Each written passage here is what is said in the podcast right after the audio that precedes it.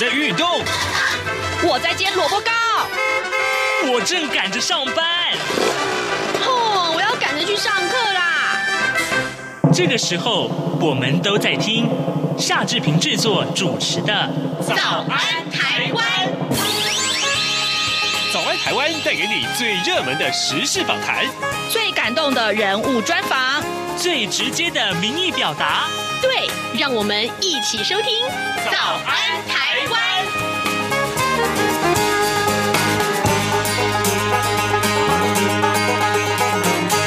早安，台湾！我是夏志平。今天是二零二二年的四月十二号，星期二。在今天的访谈单元里面，志平要为您探讨这样的一个话题啊。各位，你一定很关心你的健保权益，对不对？健保部分负担新制即将在五月中要上路了。事实上呢，呃，这个新的制度其实对于弱势的族群来说，嗯，应该是缺乏照顾的。那么待会儿呢，我们要为您连线财团法人台湾医疗改革基金。会的执行长林雅慧，我们请执行长跟大家来探讨，到底对于弱势族群来说呀，呃，这个新的制度会造成哪些个影响呢？好，呃，在跟呃执行长连线之前，志平有一点点时间来跟大家说一说各平面媒体上面的头版头条讯息。今天今天的这个呃平面媒体啊。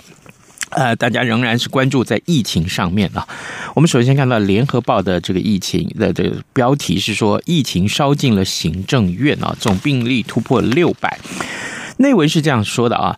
疫情持续的严峻了，昨天新增加了本土个案是四百三十九例，那么境外移入是一百九十一例啊，总确诊人数突破了六百例了。那本土跟境外移入的个案都创下今年的新高。这一波的疫情不但是烧进了总统官邸、跟立法院、跟监察院嘛，那么甚至于行政院三名驾驶也确诊了。行政院的呃副院长啊沈荣金跟副秘书长柯佩。何佩珊，啊，呃呃，何佩珊，那么他们都居家隔离了，而且呢，呃，采检都是阴性。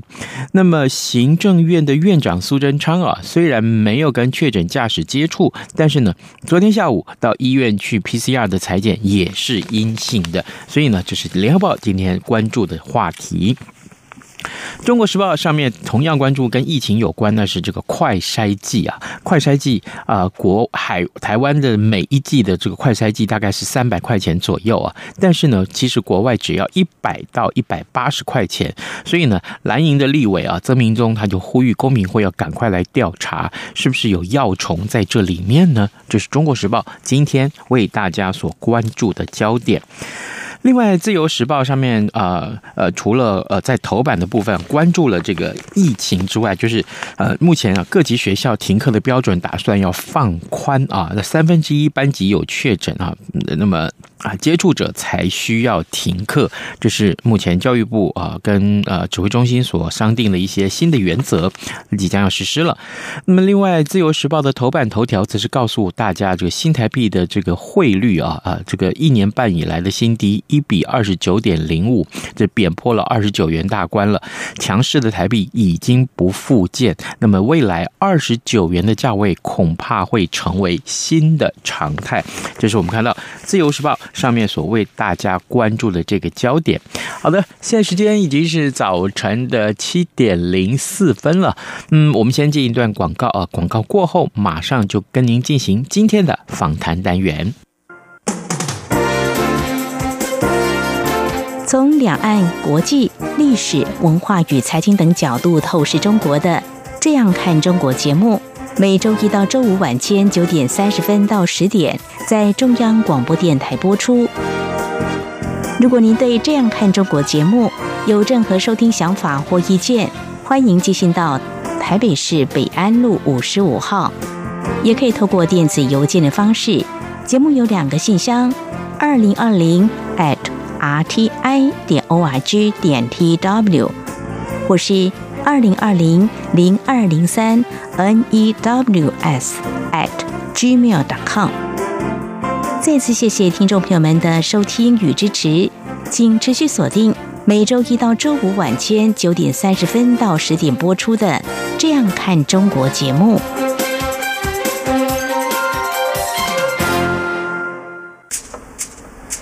早安，台湾，你正吃着什么样的早餐？吐司加火腿蛋，咬一口，然后收听中央广播电台。早安现场。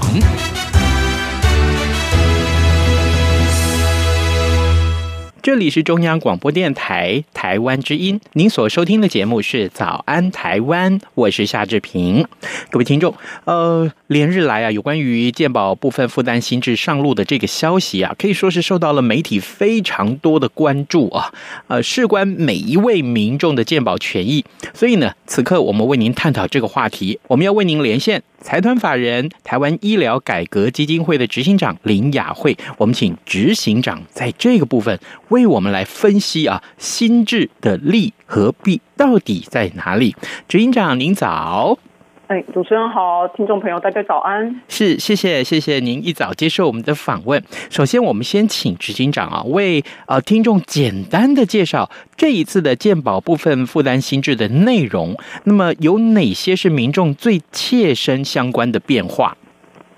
是，呃，今年其实呃，去年其实大家民听众朋友可能有印象，是因为去年因为健保财务状况不好，所以在年初的时候有调涨了保费。那当时一般跟补充保费的费率都有超过百分之十的涨幅，嗯，所以相信很多民众都很有感，加上疫情也有冲击到民生经济。那因为今年年底安全准备金其实不到一个月，那它可能会不符合健保法的规定，嗯，因此才由健保署去主导，一口气希望可以调涨药费、慢监、急诊跟检验检查这四项的部分负担。嗯，那在急诊的部分的话。呃，主要是第四、第五级，呃，如果跑大医院的话，那这部分的费用，呃，是会增加的，那会增加到呃八百到六百元不等。嗯，那呃，如果是在药费的话，呃，以前其实是固定呃一百元以下是免收，然后一百元以上的话，呃，会按级距收，最多所收到两百而已。嗯，那现在其实是呃根据不同的医院层级。那呃，比较大医院的话，上限大概会收到三百；那小医院的话，或诊所的话，大概就是到两百左右。那至于药费跟检验检查的话，呃，过往连续处方间跟检验检查其实是免收部分负担，那现在其实是采分级，然后定率加定额的方式来加收这样，这大概是跟以往可能会有一些比较大的不同。是，也就是说，我们用非常简单的一句话来告诉大家，呃，以后啊看病真的是你要付的钱要多增加了。那么，当然，这应该也就是因为我们的健保财务负担越来越沉重的这个关系啊。可是呢，其实，呃，我我看到这个消息的时候，我心里面也很有同感，就是说这一次的新制啊，尽管是有它不尽理想的地方，特别呢是对于经济弱势的照顾啊，是不是有明显的不足？这一点，我相信我们也很多的听众看到了医改会的主张。那么，我可不可以这时候也请教执行长？到底对于经济弱势的照顾缺失在哪里？那么我们可以怎么去做呢？是这一点，其实必须要先回到说，呃，这一次部分负担调涨的初期，是很多人在讨论说，要不要让生病的人多缴一些医疗费用？嗯，这个在民主社会上，其实当然是可以讨论的，但是。这个要要回到健保的基本精神，它其实跟一般的消费行为其实不一样。我今天假设呃想吃一碗牛肉面，而不是阳阳春面，我多付一点钱，其实没有人会觉得不合适。嗯，但是因为医疗需求它有它的特殊性，因为你今天突然间生病，甚至是重病，你不得不去看医生，医生帮你安排的检查开药，那你一方面你没有足够的专业的呃能力可以去判断说我到底需不需要。第二是，万一你因者付不出钱，因为你去看病，不可能说我只收，呃，我只需要负担门诊费用，嗯，可能还需要像这一次，呃，一次调整四四项，它可能有药费、连续处方间、检验检查都有可能，在同一次医疗需求的上面可能就会一起被加收。那这样子可能就会违反健保开办，就是希望减呃减轻民众的这样的一个负担，因为健保其实有一个自助互助风险分担这样的一个精神。嗯，所以卫生署其实在早期宣导呃宣导二代健保的改革的时候，就有这样的一个描述说，这就好像是要一个在工作上或者是社经地位上相对弱势的重病或慢性病患者多负担一点保险费。这样做法其实并不是改善全民健保财务的最佳方式。嗯，这个是早期的官方文宣，但它也显示齐头式的调整部分负担，其实会对不同的民众造成大小不一的冲击。所以这样的一个新制仓促的上路，其实我们医改会的担忧是说，它可能会加重急症、难症障碍者、高龄者，甚至是多重慢性病，包含主持人刚刚所提的呃经济边缘户这样的一个就医经济负担。是，其实都会有为健保的精神。这些个弱势，我们讲在经济上的弱势，他们原本就已经是呃，就是没有办法多负担很多的费用了。于是乎，他们很可能会造成他们心里面的一个一想法，就说啊，我就没有钱了。所以呢，我一旦生了病，我能忍就忍，我能不看病就不看病。可是这么一来，对身体却有负面的影响，负面影响非常的大。所以，那那那这样子的一个呃，这个呃一个涨势啊，这样一个改革，我们讲虽然说是一个新的一个改变，当初在做这个决定的时候，其实医改会也都跟卫福部商量过，对不对？呃。都商量到呃也没有，只是说这个新制的过程中，我们呃从二月中的时候消息就一直不断的释出的时候，我们应该会其实一直不断的在呼吁，嗯。呃所谓的就医公平性跟希望不要加二同卡不同名的这样的一个状况，因为其实台湾每个民众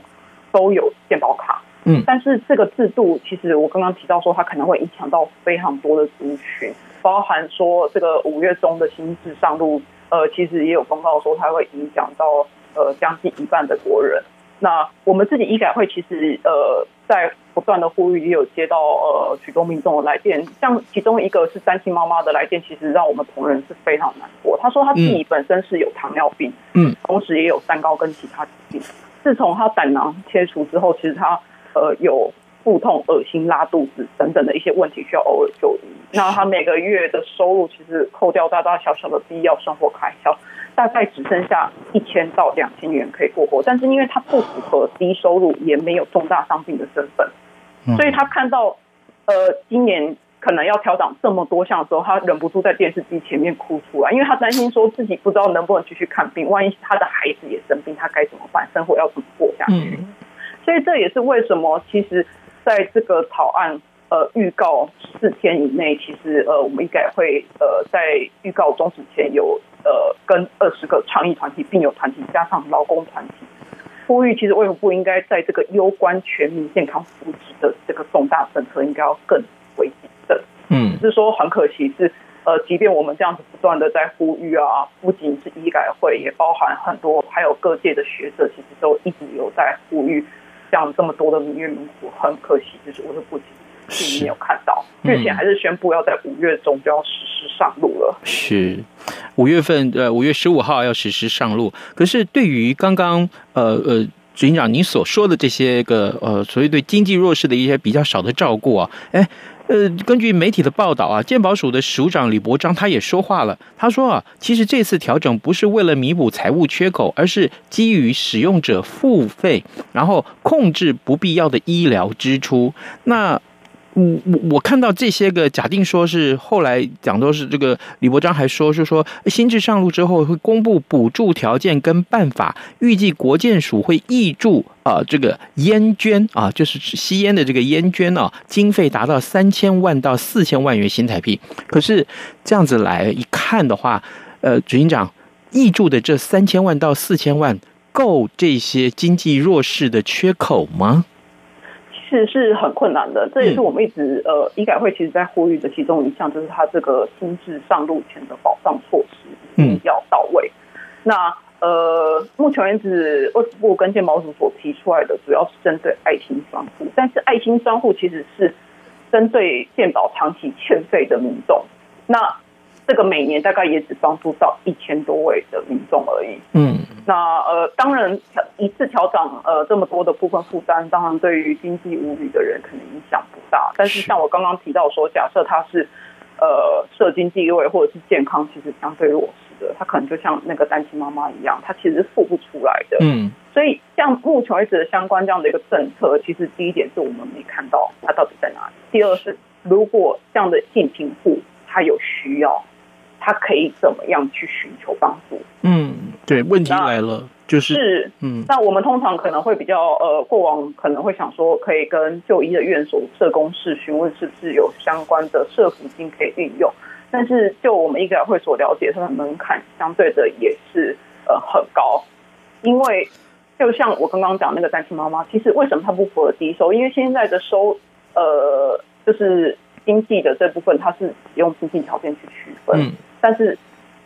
整个医疗行为不能单纯从疾病行为去区分，可能还要跟他的呃就医需求是，还有其他的因素，包含人口特性等等的，一起来勾稽，才有可能去拟定比较合适的保障措施。但是现在保障措施其实基本上单纯用经济来区分，所以可能就会导致于刚刚主持人所提的，可能会变成说生病啊，他可能就会拒绝减少就医。这样子其实反而是比较不恰当的，而且再者，呃，国内外的研究其实也显示说，部分负担政策其实会同时降低非必要跟必要的医疗，而且只有短期的成效。这个监察院其实呃在这几年来也有做了一次关于一百零六年曾经有调整过部分负担的调查研究，其实那个呃官方的研究其实也是显示，它只有短期的成效，它隔年就马上就。反弹了，嗯，那至于分级医疗的话，这一次政策其实设计有非常多不合理的地方，包含说其实急诊的部分，呃，它加重四五级，但是其实四五级有很多是因为夜间跟假日的这个呃就医需求没有被解套，因为其实就西医呃他们自己的调查报告呃也显示说，现在诊所周日的开诊率其实不到两成，到去年为止，嗯，那。假假日诊所没有开，那现在台湾的家庭专责医师制度还没有去强化，那民众其实往往不知道说我现在这样子的疾病到底严不严重。那急诊医学会其实也有讲说，这个减伤分类啊，它不适合拿来作为调整部分负担的依据，因为减伤分类是呃医护人员他帮你处理的先后顺序，嗯，不是代表你最终疾病的诊断。再者，检验检查的部分，现在是大医院，其实你没有转诊就会收比较多的钱。但是大医院它主要照顾的是什么样的患者？就是急重症的患者。对。那这一类族群还有包含多重慢性病的患者，因为这个多重慢性病，它其实用药跟医疗需求其实非常复杂，所以大部分会是在大医院。那他们的药费跟检验检查本来就比一般民众多，那你为什么会变成说没有转诊的？民众他反而要多负担一些钱，其实这个也反而是变相去惩罚民众。另外一个就是要回到呃慢性连续处方箋。嗯，一般的药品其实是为了呃要立即缓解症状跟治疗疾病，但是慢性病药物可能又不太一样，它是为民众在未必有明显的不舒服症状，希望借由规律的服药来控制跟延缓，避免它发展成更严重的疾病，这个才是。呃，慢性连续处方箋的一个目的嘛，所以它原本的呃一开始免收的目标有两个，一个就是为了要让它规律用药，另外就是要让民众不要只是为了去大医院的门诊拿药，嗯，而加重大医院门诊的负担。是。那现在的状况是因为有很多慢性病民众为什么要舍近求远？他不在住家附近的社区药局领药，却要往大医院跑，主要还是跟。呃，现在其实基层跟社区药局其实有缺药，然后加上其实还有很多的慢性连续处方箋上面有被盖了不可替代章，跟现在的释出率其实非常低，是非常有关系的。所以这样子呃，有很多的呃政策层层叠叠的这样下来之后，你反而不去正视这些问题的根源，那你反而是呃先拿呃民众的口袋。来开刀，那我们担心，其实它恐怕会恶化这个慢性病照护品质跟分级医疗的推动。其实这些反而都会是形成另一种是，好，各位听众，今天早上志平为您连线访问财团法人台湾医疗改革基金会的执行长林雅慧。我们请执行长在节目中先为大家看一看这一次的呃健保部分负担的新制啊，呃五月中就要上路了。但是呢，但是呢，事实上，呃，对于经济弱势者的照顾啊，却呃可以说。呃，我我看到呃这个部分是还蛮缺少的。那更重要的是呢，刚刚嗯执行长为我们啊解说了有这么多的鉴宝问题，它的根源在哪里呢？呃，这么多的一些复杂的问题显现到目前啊，展现到目前呃这个鉴宝财务的负担沉重的这个呃一脉络呢。呃，相信经过执行长的解说，已经都非常清楚。但问题是，卫福部仍然没有办法去改革这样子的一个呃根源的这个呃弊病。于是乎呢，啊、拿了民众的这个荷包来开刀。可是执行长，那怎么办呢？这个呃，有没有弥补的办法呀？我我我这样问，会不会觉得这个问题很简单，但是很难回答？是呃。虽然我们非常的痛心啊，我们也谴责，就是健保署跟卫福部，就是现在一意孤行要执行这样的一个苛政啊，嗯，而且加上这个这样的政策，我们也担心，呃，可能会往贫富两极化的情况更严重，造成分级国民这个医疗不良生态。但是其实我们医改会还是有几点建议啦，嗯，就是健保财务的困境其实是呃非常就是成年。呃，成额的这样的一个问题是，是不能单纯从收入面去着手了，重点还是要检讨支付制度，因为呃，目前时的健保预算其实已经有八千多亿了，那过往其实很少针对支付制度来进行检讨。嗯，那另外一个就是说，这个政策竟然现在五月中要上路，那健保署也应该要定期去审视这一套制度是否有达到他们原本。预期的四个目的，包含说民众的就医成本到底增加多少，医病沟通增加了多少，嗯，减少了多少不必要的医疗浪费，那它分级医疗又去强化了多少？其实应该要定期进行成效的分析跟检讨，而且要将这样的结果公诸于世啊。那我们医改会其实也会非常关心。那最后一点其实很重要是，就是刚刚一直不断的在重申，就是就医的保障制度应该要尽快拟定并上路。那不能再用爱心专户，因为爱心专户第一它财源不稳，第二其实它能够使它可能能够使用到的呃门槛其实是蛮高的，那不一定可以让有需求民众去用到，所以呃我们还是希望说要尽量让有需求民众不会因轻质的实施而减少必要的医疗，那健保因小失大。其实都不是我们包含各界所希望的这样的一个呃情况所发生。嗯，好，呃，可是，在新址里面啊，这个执行长，那民众到医学中心看病的费用就增加喽，对不对？是。那呃，其实这也是鼓励民众不要一有病就往大医院跑。呃，可能民众一时是改不了这个习惯了，所以在宣导上面或制度上面，我们要怎么去落实啊？我非常好奇，总是大家在喊说：“哎呀，这个小诊所先看一看，如果实在不行再转诊。”讲起来很简单，民众就说：“那我不要啊，我就要去大医院，比较有保障，好病好得快啊，怎么办？” 是，其实呃，主持人提到一个非常关键的问题，就是你今天假设是对经济无语的人，我本来就是呃经济。负担对我来讲不是很大的，嗯，呃，民众而言，我当然这样子一次，即便调整了这么多项，对我的就医行为不会有太大的改变，对。但是这样的族群其实相对的，他可能反而呃会有一些不必要的医疗需求产生。那我们其实医改会，站在医改会的角度会认为说，其实针对这样的一个行为，你要让他自费或者去谈使用者付费，其实是合理的，嗯。但是因为呃，假设像我刚刚所提的，假设他是有就医需求，但是有经济上可能是比较困难的民众的话，嗯，那可能就会变成说，他就会像主持人所提的，他可能变成说，我要先从诊所看起。是。但是因为各个不同医疗院所，他们的资源本来就是不太一样，那属性也是不太一样，那不一定是所有疾病。都能够从迹象看起，这其实也是呃这一次部分负担调整新制的一个蛮大的一个呃就是误谬，就是他假设所有疾病都可以从小医院诊所看起，嗯，就会像我刚才所提的急症急重难症或者是多重慢性病者，他其实本来就应该在大医院去处理，但是你却希望他还要再从小医院看起。其实这个民众是，呃，可能是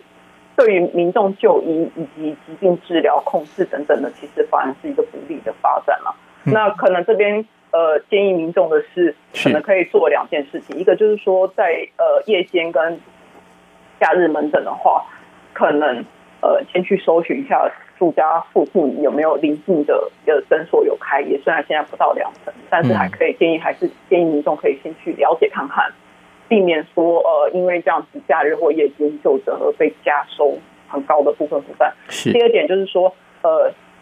我们医改会其实有去列了，呃，在新制下，然后各项它可能会增加多少，那民众可以试着先去试算看看，那在这个新制下，我到底会增加多少医疗费用？假设对于自己的就医呃经济负担其实会造成一些影响的话，嗯，那也会建议民众其实可以跟主治医师沟通，是否可以在世界范围内调整处方的项目，以减轻这样的一个经济压力。目前只是我们这边只能建议民众可以做到的呃自我保障的措施。嗯，好的。呃，各位听众，今天早上志平为您连线访问呢，财团法人台湾医疗改革基金会的执行长林雅慧。我们请呃执行长在节目中为大家分析啊，有关于健保部分负担新制啊，即将在五月十五号上路这件事情。事实上，对于很多的经济弱势啊，呃的族群呢，呃，对他们来说。嗯，真的是增加了很多的负担，因为他们原本就没有太多的呃金钱可以支付这些医疗费用。那如今怎么办呢？真的需要以后啊，这个真的生病要赶快精打细算一下，而且真的注意啊，但不要让自己生病，好不好？生病真的是增加了这么多的负担，其实也不是好事。不过在节目结束之前，我特别要提一下，就是也许民众对于啊医改会并不是非常的了解啊，呃，医改会的这个呃可。立场非非常的客观中立啊，而且他们不接受政府跟利益团体的指定补助计划，所以呢，我们在访谈结束之前，我们也特别呼吁各位听众，如果您对于啊自己切身的健康议题是有很多很多的这个呃呃关注的，我们不妨啊呃可以的话一起来支持医改会啊，上到医改会的网站上面可以看到很多捐款的这些计划或者说是呃捐助的方式，让我们一起来关注啊呃让健保制度可以。迈向更健康的改革，我相信这是大家都乐意看到的。我们今天也非常谢谢呃执行长接受我们的访问，执行长辛苦了哦。谢谢主持人。嗯，谢谢谢谢，拜拜。早安，台湾，你正吃着什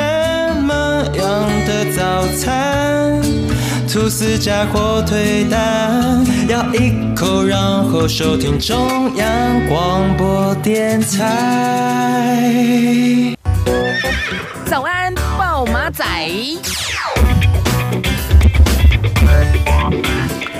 好的，现在已经七点二十八分了，呃，我们来看一下其他重要的新闻。今天联合报头版这一则消息，恐怕也是非常大家关注的环保的一些议题，就是法案卡关了，呃，征碳费要延到二零二四年，但是呢，希望今年可以完成立法。呃，费率啊，喊价还没有定，到底要征多少的碳费？呃，所以呢，这个环保团体就批说，哎，这会不会是呃拖累到二零五零年的这个近邻的这个话题？呃。这个因应欧盟啊边境的碳边境的这个调整机制，也就是我们所谓的这个碳关税，呃，台湾的规划对每一年。碳排二点五万公吨以上的这个碳排大户啊，啊，这个要这个征收这个碳费。那但是呢，这个呃授予这个呃碳费收取机制的这个温室气体减量还有管理办法这个修正草案呢，其实都卡在行政院。那么征收对象还有这个费率也都还不明朗啊。